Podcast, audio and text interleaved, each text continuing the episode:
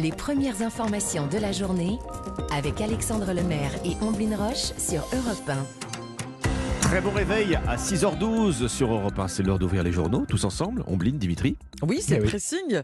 Qu'est-ce que vous avez repéré ce matin, Dimitri? Eh bien moi, je vais vous parler du film Astérix et Obélix, l'Empire du Milieu, sorti il y a une semaine. Oui, encore. Encore une fois.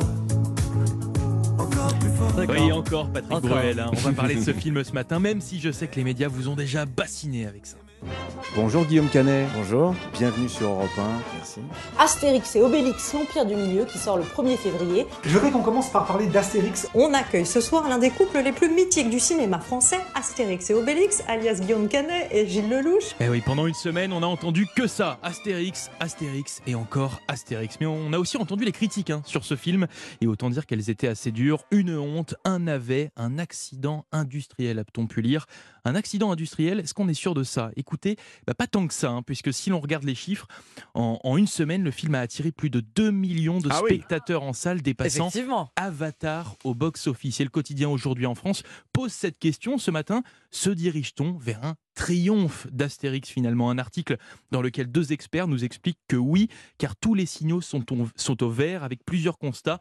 Tout d'abord le bouche à oreille hein, qui était censé faire fuir les spectateurs selon les spécialistes ciné, bah, il n'a pas vraiment eu lieu car les chiffres sont bons et constants, d'autant plus que les vacances d'hiver bah, vont bien aider à cela, car oui, eh bah, les différentes zones scolaires vont entrer en vacances au fur et à mesure, ce qui va permettre des rebonds de spectateurs et cela devrait durer au moins un mois. Un expert dans cet article, Eric Marty, explique que les 6 millions d'entrées sont un cap vraiment très réaliste et que les scores pourraient même être bien plus élevés, pouvant atteindre, selon ses dires, 9 millions, ce qui est quand même en fait une bonne nouvelle hein, pour euh, Guillaume Canet et Pathé, qui a grandement financé ce film. Car oui, Astérix et Obélix, l'Empire du Milieu, a besoin de vendre 6 millions de tickets au minimum pour être rentable. Se dirige-t-on vers un triomphe d'Astérix? Un article à retrouver dans les colonnes d'aujourd'hui en France. ce C'est fascinant ce, ce, ce fossé entre la, la critique et le public. hein. Ouais, c'est ça. On- C'est un film très rappeler familial. une fois de plus. que c'est pas la critique qui fait le succès d'un film, c'est le public. C'est oui, ce sont 2 les gens. millions de spectateurs en une semaine, c'est énorme. Sacré démarrage. Ah, Ils ont envahi, ils ont envahi les ciné. Ils sont fous. Ils sont Ils sont fous, Gaulois. Votre sélection, Omblin. Alors, entre les clubs de gym, euh, les clubs de poker, les clubs de belote, on trouve maintenant les clubs poussettes. Le Parisien nous propose une immersion au sein de cette association destinée aux jeunes mamans. Rendez-vous à Rennes où euh, elles se retrouvent une fois par mois. Alors, comment sait-on que ces mamans sont là? Eh bien, c'est simple, il y a des poussées, des poussettes, pardon, rangées en rang d'oignons près de l'entrée. Voilà, une dizaine. Pour certaines, c'est une première fois hein, de, de se retrouver, mais le lien se crée très rapidement car elles ont connu le même bouleversement dans leur vie. Elles ont accouché et elles ont accouché Mm. récemment. Alors, pour faire partie du club poussette, c'est la seule condition, avoir un enfant âgé de 3 ans maximum et les papas ne sont pas admis, Alexandre, hein, pour que le parole soit, la D'accord. parole soit plus. Voilà. L'objectif du Club Poussette, c'est de rompre l'isolement des jeunes mamans. Elles échangent sur leurs expériences, se donnent des conseils, des bons tuyaux, se racontent leurs problèmes du quotidien, les difficultés par lesquelles elles sont passées.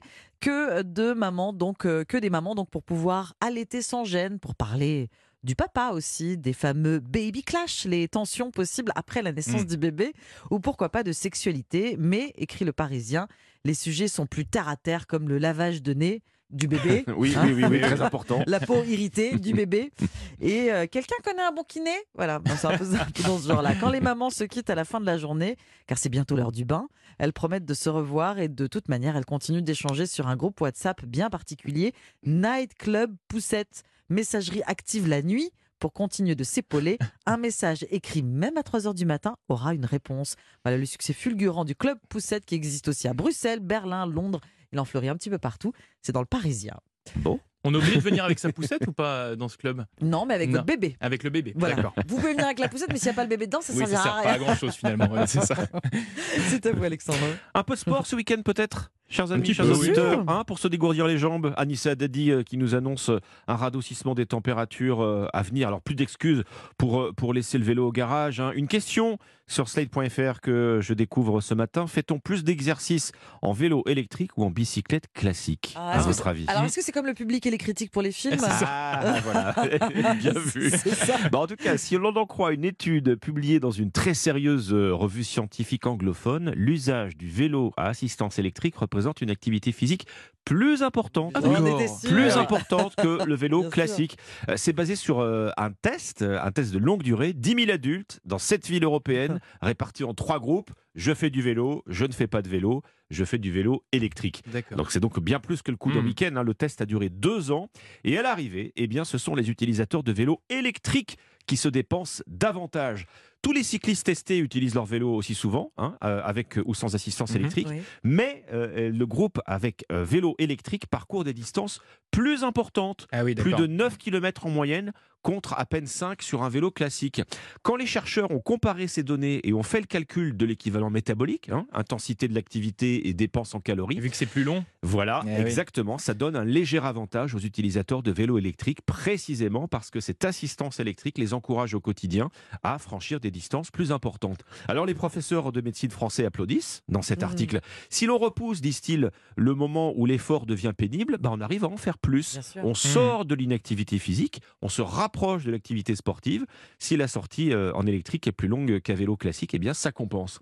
Un autre avantage de l'électrique dans une pratique quotidienne de vélo taf, hein, comme on dit, c'est qu'on n'arrive pas ruisselant de sueur, de sueur au travail. Oui. On peut donc enfourcher son vélo tous les jours au lieu de prendre sa voiture ou les transports. Et même avec une assistance électrique, eh ben, ça fait une vraie différence en termes d'activité physique.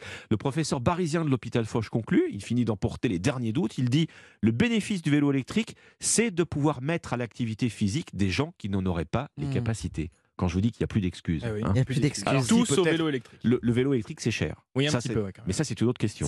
Et puis, il y a- il y, a des subventions. Ça sera un autre euh, pressing. un autre précis. Le ça. moment où l'effort devient pénible, on arrive à en faire plus. Ouais, quand on repousse ce moment de, de l'effort, on Voilà. en fait plus.